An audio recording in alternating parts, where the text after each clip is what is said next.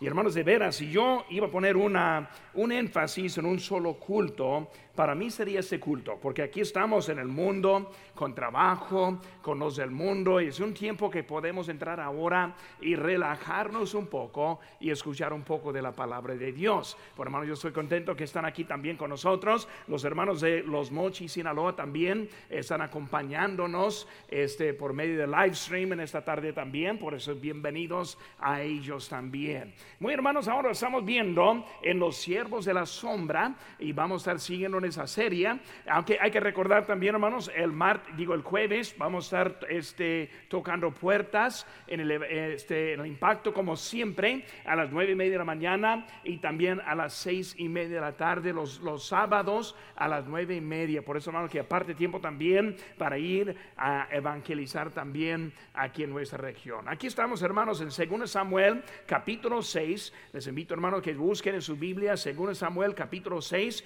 encontrando su lugar, hermanos, eh, se les invito que se pongan de pie para leer ahora la palabra de lectura de la palabra de Dios. Segundo de Samuel, capítulo 6, comenzando con versículo 1, dice, David volvió a reunir a todos los escogidos de Israel, treinta mil. Y se levantó David y partió de Balá de, de Judá con todo el pueblo que tenía consigo para hacer pasar de allí el arca de Dios sobre el cual era invocado el nombre de Jehová de los ejércitos que mora entre los querubines. Pusieron el arca de Dios sobre un carro nuevo y la llevaron de la casa de Abinadab, que estaba encollado, y Usa y Ayú, hijos de Abinadab, guiaban el carro nuevo. Y cuando lo llevaban de la casa de Abinadab, que estaba en el collado del arca de Dios y Ayó iba delante del arca y David y toda la casa de Israel danzaba delante de Jehová con toda clase de instrumentos de madera, de haya, con arpas, salterios, panderos, flautas y címbalos. Y llegando y llegaron a la era de Nacón, Usa extendió su mano al arca de Dios y la sostuvo porque los bueyes tropezaban.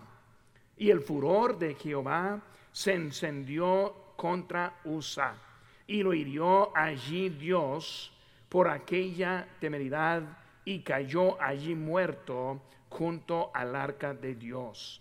Y se entristeció David por haber herido Jehová a Usa y fue llamado aquel lugar Pérez Usa hasta hoy y, temiendo David a Jehová aquel día dijo, ¿cómo ha de venir a mí el arca de Jehová?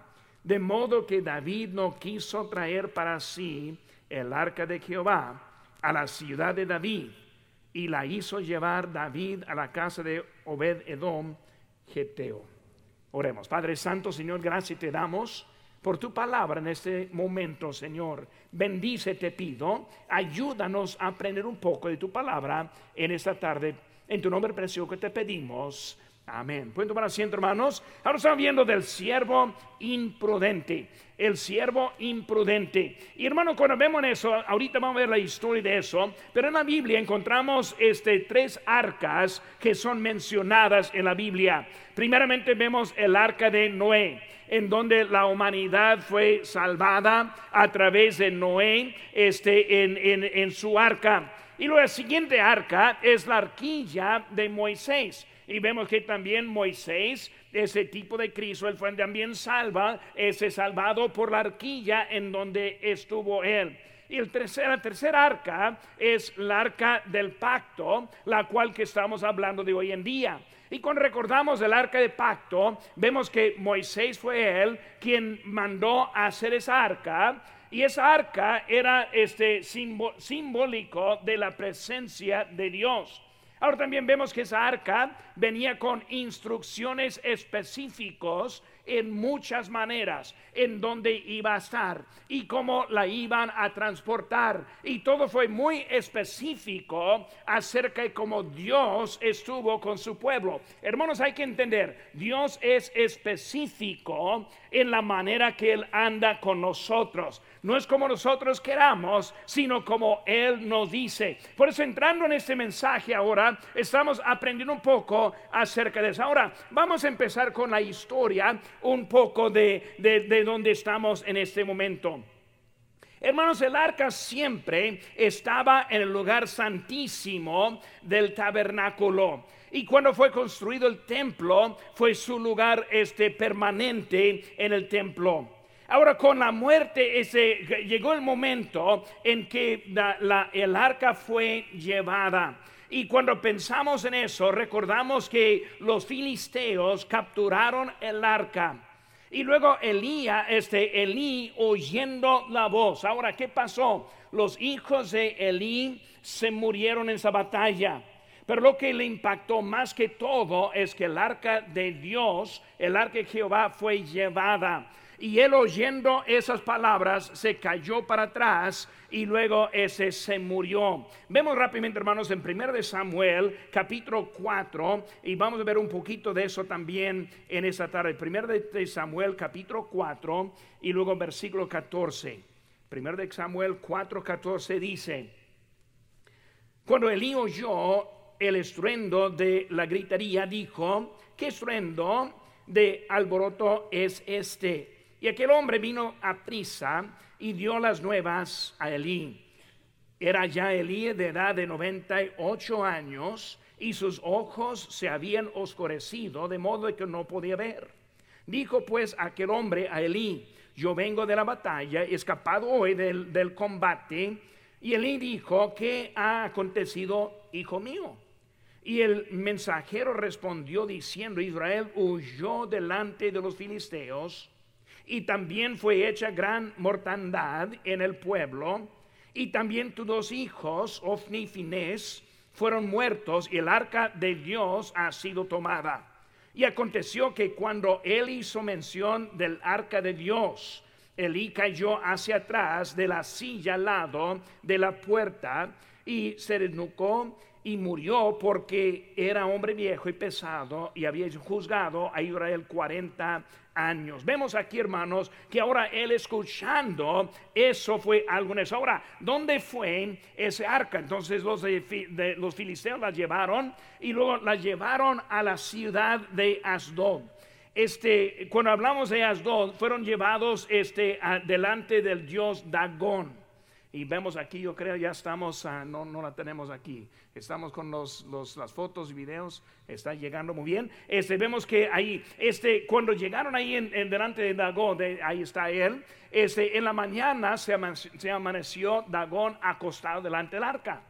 Y luego ellos lo volvieron a poner pensando que algo había pasado. Y luego la noche siguiente otra vez fue caída, caído su ídolo. Y luego esa vez la cabeza y las palmas de manos este, fueron este, trozadas. Por eso vemos ahora, después de siete meses, ellos sufrieron mucho del castigo y luego hasta el final de siete meses no quisieron el arca en su tierra por lo que ellos sufrieron en ese tiempo. Por eso vemos que eso ahora ellos llevan ahora este a Betseme. Mandaron este con una ofrenda y luego también en un carro nuevo a Betsemes.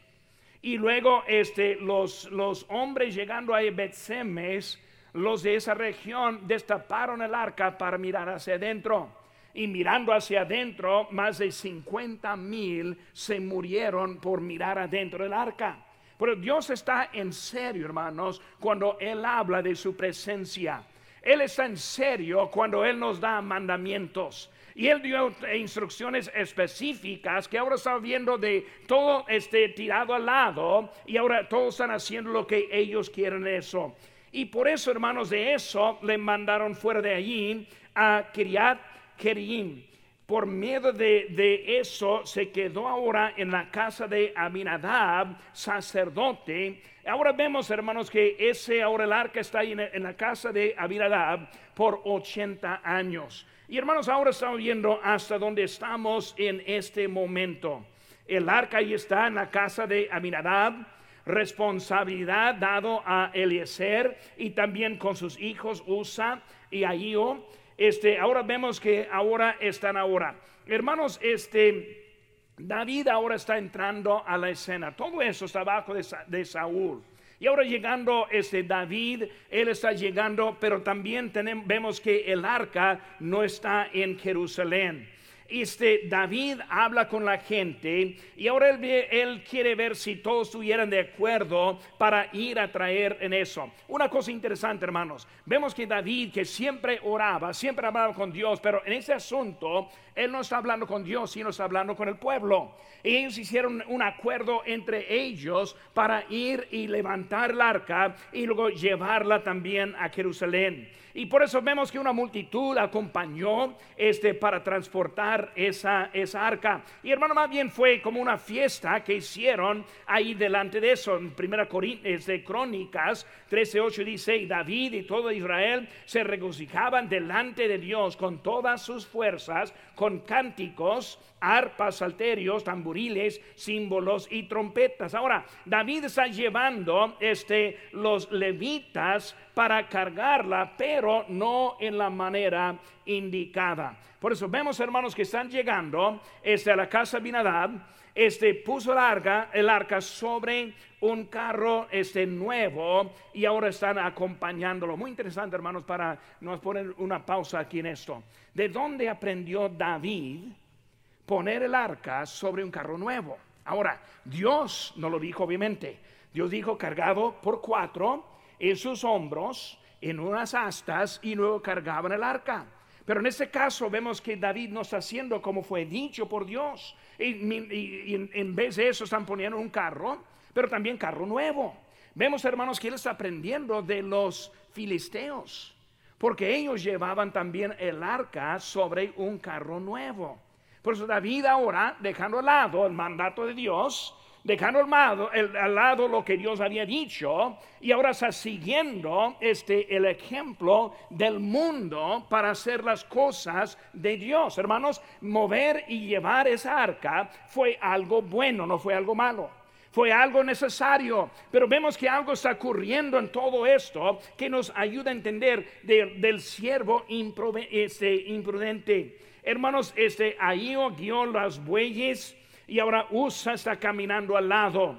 Y al momento que tropezaron ese, los bueyes, Usa, no más queriendo este, este, cuidar el arca, tocó el arca, pero se murió por la desobediencia. Ahora ese lugar es el lugar conocido como Perezusa. Y luego David en ese momento abandonó el esfuerzo de llevar el arca a Jerusalén y él la deja ahora este, en Jerusalén, digo, en la casa de Obed Edom. Y ahora vemos que en la casa de Obed Edom, Dios ahora empieza a bendecirles. Ellos cuidando ahora el arca y luego ellos siendo bendecidos por Dios por cuidarlo. Y luego después de tres meses, David ve lo que está, lo que está pasando y otra vez se anima para volver a traer el arca. Pero en la segunda vez este lo hizo todo en obediencia. Hermanos, quiero aprender un poco, quiero que aprendamos un poco acerca de este Usa. Ahora, Usa no fue un hombre perverso por decir, fue del pueblo de Israel, pero vemos que algo hizo él hasta tal grado que Dios lo mató. Por eso vamos a ver algunas cositas en su, este, este sobre ahí tiene hermanos en su este, boletín, tiene la lección de esta tarde. Número uno, hermanos, fue imprudente porque pensó que el mandato fue anticuado. Pensó que el mandato fue anticuado. Él pensó que eso fue de antes. En antes la manera para hacerlo era cargarlo sobre hombros. Pero hoy en día tenemos carros nuevos. Tenemos maneras para llevarlo mucho más fácil y mucho más a gusto. Y por eso él pensó que ya no estuvo aplicando en esa manera. Por eso, hermanos, este, el inciso A, el tiempo no alteró el mandato de Dios. Por eso usa, ahora piensa, ya no es necesario poner tanta atención. Pero vemos, hermanos, que 400 años, 450 años pasaron desde que Dios dio las instrucciones del arca, este, este, acerca del arca. Pasaron 450 años los levitas cargándolo, llevándolo de lugar a lugar. Ahora este, el, tabernáculo está en un lugar más, más fijo. Ya no andan caminando como en el tiempo pasado. Y por eso desde la costumbre, peregrinando allí por 40 años desierto, cada rato cargando, cada rato poniendo, cada rato este, haciendo algo en eso, ahora tienen ya años en un solo lugar. Pensaron que ahora desde que estamos en un solo lugar, tal vez las cosas cambiaron. Vemos también 80 años pasaron desde que fui quitada de Jerusalén. Ahora, ¿qué, vemos cuando fue quitada? Hermano, cuando fue quitada de Jerusalén, vemos ahora que la dirección de Dios también fue quitada. La presencia de Dios fue quitada. Dios ahora está poniendo esa arca, fue el lugar donde Él estuvo guiando, recordando. Cuando el pueblo movía, siempre movía atrás, detrás de esa arca. Y esa fue la manera que estuvo moviendo. Dios hablando y el arca siempre en el lugar, el lugar santísimo, en donde solo el sumo sacerdote entró una vez al año para hacer intercesión. Fue un lugar muy importante y esa arca fue muy necesaria. Sin el arca no pudieron hacerlo. Hermanos, pensando, ellos pensaron que con tanto tiempo ya no se, se aplicaba ese mandato viejo. Hermanos, tiempo sin la palabra de Dios alteró su forma de pensar. Tiempo en desobediencia, arca fuera de su presencia, eliminó la convicción acerca de las, de las cosas de Dios. Hermanos, imprudente porque pensó era de antes, no de hoy en día. Les hizo ver, hermanos, el tiempo no actualizó el mandato de Dios. Con tiempo no se actualizó. Con tiempo no se modernizó. Con tiempo no se cambió. Ellos pensaron que ahora todo es diferente con el tiempo, pero encontramos que no es cierto. Dios no cambia. ¿Qué dice en Malaquías 3:6? Porque yo, Jehová, no cambio. Por esto, hijos de Jacob, no habéis sido consumidos. Él está diciendo, Dios no cambia. Dios sabía que iba a llegar ese día cuando dio ese mandato. Recuerden, hermanos, Dios dio el mandato sobre hasta, sobre hombros, cargándolo a pie. ¿Qué piensa? Dios no sabía que un día David iba a querer cargar de esa forma. Obviamente que sí, pero no cambió ese mandato. Dios sabe, hermano. Hoy en día tenemos muchos cambios en cristianismo y en muchas iglesias. Y muchos están poniendo al lado principios importantes pensando que ya no se aplican hoy en día. Hermano, Dios es el mismo. Y vemos que Él ahora está enseñándonos la importancia de eso. Hoy en día, hermanos, este, en nuestra época, este, vemos, nuestra, vemos cosas diferentes. Nuestra conducta no debe ser guiada por el mundo en su moda. No debemos ser cambiados por lo que está haciendo el mundo, porque queremos dejar lo que ha servido para probar algo que no sabemos. Porque hay tantos que quieren poner al lado cosas que son probados, este para cosas que no sabe, que no saben.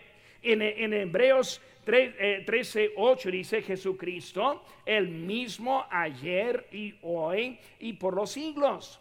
Hermanos, debemos aprender en eso. Por eso, hermanos, ellos, este, el tiempo no actualizó el mandato. El inciso 6, el, el tiempo no amplió el mandato de Dios. Hermanos, el tiempo no produce una libertad más amplia. Hoy en día vivimos bajo la gracia. Pero hermanos, la gracia no elimina la manera en que nosotros debemos vivir. Hay muchos que piensan, vivimos en libertad, podemos hacer como queramos. Pero hermano, eso no es cierto. Vemos que Dios ahora está diciendo, este no está más amplio. Libertad más amplia no es libertad, sino es libertinaje. La libertad amplia es una libertad que no fue entregada. Por eso vemos, hermanos, la primera cosa, es la gracia de Dios, este produce misericordia, hermanos, y, produce lo que, lo que necesitamos hacer aquí. Por eso, hermanos, primera cosa que vemos en esa tarde es que él fue este, imprudente, porque el mandato, este, pensó que el mandato fue anticuado.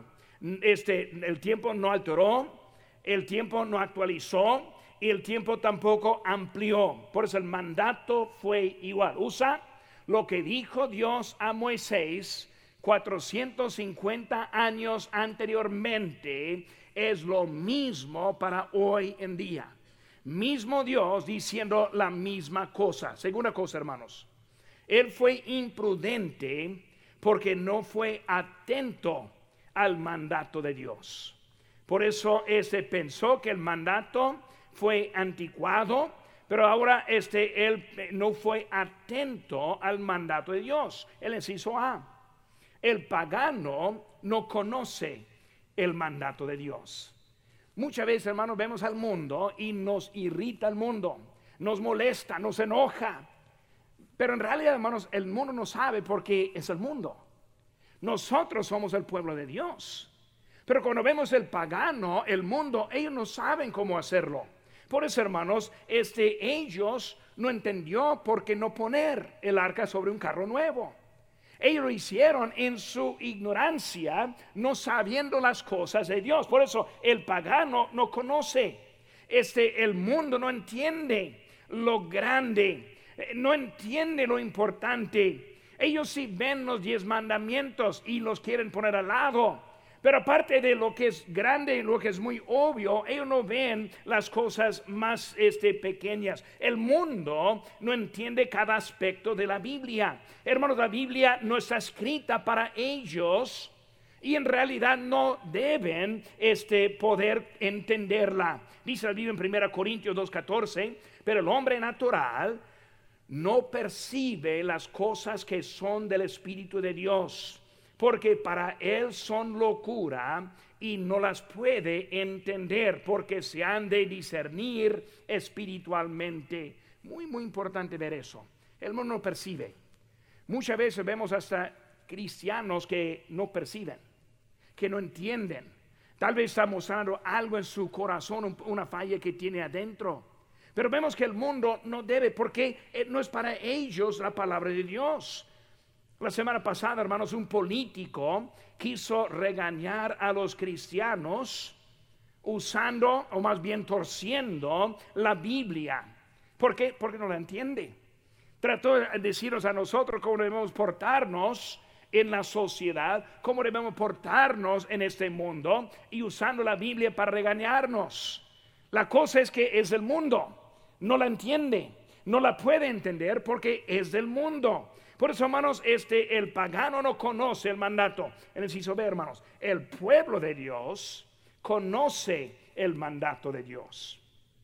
Cuando vemos, hermanos, eso, el padre de Usa fue Abinadab. ¿Quién fue Abinadab? Abinadab fue un hermano de David. Él fue presente cuando David mató a Goliat. Hermanos, él vio las maravillas de Dios. Él conoció el camino de Dios. Hermanos, la culpa fue igual, pero el castigo diferente. Vemos, hermanos, qué pasó aquí en esto. Con los filisteos, cuando maltrataron el arca, se enfermaron. Y por siete meses sufrieron. Y después de siete meses entendieron, es por eso. Hoy en día vivimos en un tiempo cuando los científicos y el mundo están bien confusos en las cosas de Dios están culpando el cambio de clima en vez de la desobediencia de la humanidad hoy en día. Estamos en contra de Dios. Dios es el quien mueve. Dios es el quien cambia cosas. Pero así de ellos entendieron todo lo que está sucediendo. Empezó con esa arca. Por eso quisieron quitar el arca de su presencia. Por eso, hermanos, este, este, ellos vieron todo eso. Este, conocieron, este, el pueblo conoció este, en eso, los filisteos, pero hermanos, con USA, el pueblo y los filisteos se enfermaron. ¿Qué pasó con USA? Se murió. Con los filisteos, con tiempo, con USA inmediato. Por eso, hermanos, vemos que mismo pecado, pero consecuencia diferente. ¿Por qué? Porque uno conoció mejor. El pueblo de Dios conoce el mandato. Somos responsables por lo que dice Dios. Aunque decimos a veces queremos ponerlo al lado, Dios ya nos ha dicho. El inciso hermanos, la palabra de Dios elimina las excusas. Hermanos, en donde Dios habla, debemos callarnos. Cuando Dios nos da instrucción, debemos estar atentos a la instrucción. Y muchas veces en vez de estar atento, lo queremos poner al lado. Uso, usa, tuvo la palabra de Dios. Mira lo que dice aquí en números 4.15. Vendrán después de ello los hijos de Cuad para llevarlos, pero no tocarán cosa sana no sea que mueran. Vemos que el mandato es cuidado, cuidado. No toca lo que es santo, no toca lo que es prohibido. Y usa, en vez de este, aplicar la palabra de Dios, la puso al lado, hasta aplicar su conocimiento, lo puso al lado y ahora extendió la mano pensando que iba a ayudar a Dios. Y Dios no necesitaba su ayuda y Dios ahora lo mató. Por eso vemos, hermanos, que la palabra de Dios este, elimina las excusas. La excusa. ¿Qué es la excusa que usamos hoy en día? Muchas veces dice alguien, dice alguien, ¿por qué no está bien tal cosa? ¿Por qué está mal tal cosa? Hermano, esa pregunta es una pregunta de excusa. ¿Qué está mal con? Y puede poner la lista que quiere. ¿Qué está mal con el licor? ¿Qué está mal con la marihuana? ¿Qué está mal con los bailes? ¿Qué está? Y podemos seguir, hermanos, la lista muy larga. ¿Qué está pasando? Buscando excusas por la conducta que nosotros tenemos. Hermanos, atento a la palabra de Dios dice, es por eso que está bien. O sea, en buscando lo que no es permitido, es buscar hacer lo que sí es permitido. O sea, en buscar de, en manera de buscar de, de que cambiar lo que no está allí, esta forma positiva, buscando lo que sí debemos hacer. Hermanos, la obediencia es proactiva y no pasiva. Es proactiva, no pasiva. ¿Qué significa eso? Obediencia es ver, aplicar, obedecer. Eh, no es algo que a ver si pasa, a ver qué pasa con mi vida. A, ver, no, hermanos, es algo directo que nosotros decidimos. Tenemos la palabra de Dios, tenemos el Espíritu Santo. Hermanos, cuando escogemos a violar los mandamientos de Dios, escogemos a recibir el juicio de Dios. como creyentes somos más responsables como los del mundo, como los del mundo. No, pero pasoros del mundo hacen tanto, tal cosa y, nunca hay nada que, que pasa con ellos. Hermanos, nosotros somos responsables porque tenemos el conocimiento de Dios. Por eso vemos, hermanos, que Dios ahora está enseñándonos las cosas. Imprudente piensa que el mandato es anticuado. El imprudente no está atento al mandato de Dios. Número tres, hermanos. Él fue imprudente porque no aprendió de los ejemplos de otros. Fue, eh, fue, imprudente porque no aprendió de los ejemplos de otros. Primeramente, hermanos, vemos la advertencia. La advertencia. Dios les habló con su palabra. Su palabra. Verbalmente. Moisés, así, así, así. Di al pueblo, mi Dios, yo Jehová lo digo. Por hermanos, él ahora está este, dando advertencia. No toquen ese arca, porque va a morir. Advertencia, advertencia. Por eso este Dios les habló por los profetas. Dios tiene un deseo. Deuteronomio 11, 26 al 28 dice, aquí yo pongo hoy delante de vosotros la bendición y la maldición. La bendición si oyeres los mandamientos de Jehová vuestro Dios, que yo os prescribo hoy, y la maldición si no oyeres los mandamientos de Jehová vuestro Dios y os apartaréis del camino que yo os ordeno hoy. Por eso Dios está diciendo, yo les presento bendición o castigo dependiendo lo que hace con lo que les digo. Por eso, hermanos, vemos que Dios primeramente, Él da su advertencia.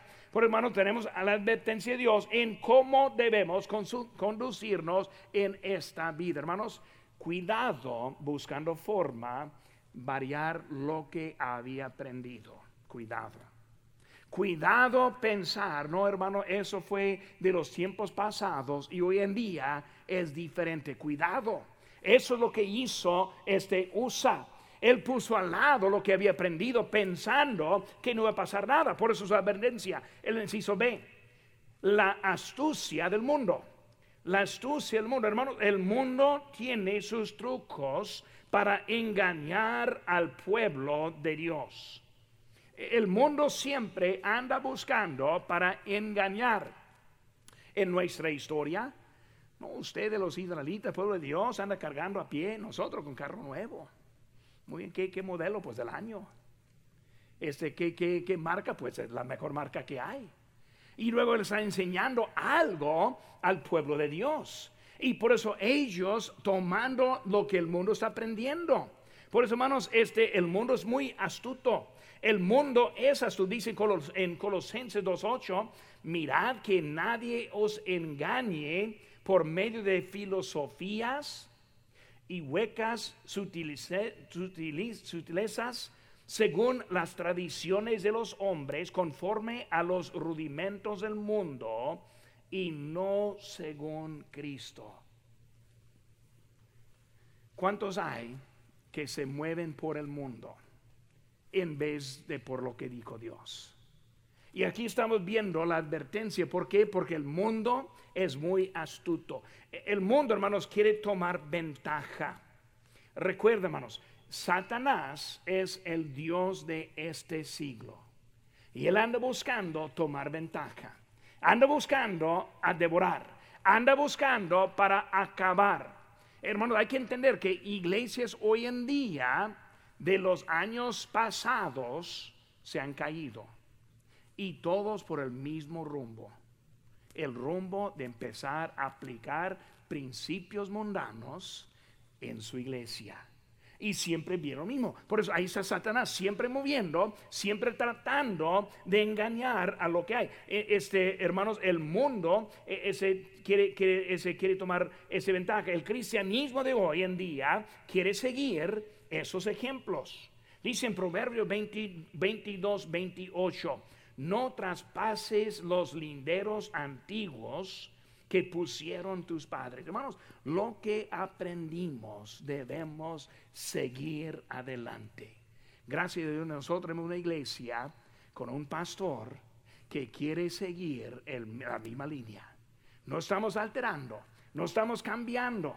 Porque hermanos, seguimos el mismo. Eh, también hermanos, vemos aquí en, eh, este, en jueces capítulo 17, 6 dice, en aquellos días no había rey en Israel, cada uno hacía lo que bien le parecía. Pero hermanos, este, vemos que hoy en día tenemos esta trampa que está pasando muy enseguida en el inciso C, hermanos.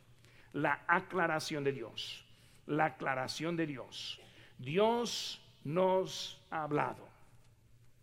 Hermanos, cuando vemos el ejemplo de esta historia, los filisteos se enfermaron con la presencia de esa arca. Usa, usa, aprende. ¿Piensa que Dios está dormido? ¿Piensa que Dios no, ve? Mira lo que está pasando. Hermanos, hoy en día, si empezamos a ver lo que está pasando el mundo, vemos muy clara la mano de Dios. Observa, vea lo que está pasando. Por eso Él no quiso seguir el ejemplo, no quiso verlo y aprender de ese ejemplo. Muchos hermanos se murieron por mirar adentro de ella. Usa. Unos enfermos, otros muertos. Eh, ¿Qué estás pensando? Porque pienso puede tocar esa, esa arca y estar inocente y sin culpa. Por eso Él nos aprendiendo de los ejemplos y luego ahora usa. Él se murió por tocarla. Por hermanos, hoy en día vemos que Dios está aclarando algo. El ejemplo de Roboam. Roboam es uno de los hijos de Salomón. Se dividió el reino. Y ahora Roboam es él quien está ahora llevando a Israel y él quiere seguir empezó a buscar los consejos. Primero Reyes capítulo 12 versículo 8 dice, pero él dejó el consejo de los ancianos, le habían dado y pidió consejo de los jóvenes que se habían criado con él y estaban delante de él. Y ese Roboam, en vez de escuchar consejos sabios, él escuchó a los consejos este, necios. Y vemos que él perdió el reino. Se dividió el reino, por lo cual que él no puso atención a las cosas de Dios. Hermano, Dios ahora está enseñándonos. Imprudente, imprudente. Hoy en día, tantos hay que son imprudentes. Dejan una buena iglesia para ir a una iglesia más liberal, más fácil. Imprudente. Perdiendo la familia, imprudente, no viendo lo, importante de por lo cual que está haciendo lo que está haciendo. Hermano, debemos aprender de esta historia como usa este estuvo ahora imprudente lo que está pasando. Hermanos, hay ejemplos hasta nosotros hoy en día. Pueden ver unos que están ignorando al lado lo que había aprendido. Y hermano, cuando pensamos en eso, Dios ahora quiere enseñarnos algo de eso. El imprudente piensa que el mandato es anticuado. El imprudente no está atento al mandato de Dios. El imprudente no aprende de los ejemplos de otros. Y hermanos, el imprudente se quedó al lado. Ahora vemos a Usa. Quiso ayudar. Vivió en la casa de su padre allí el, el sacerdote. Pero ahora es al lado. ¿Por qué? Porque fue imprudente.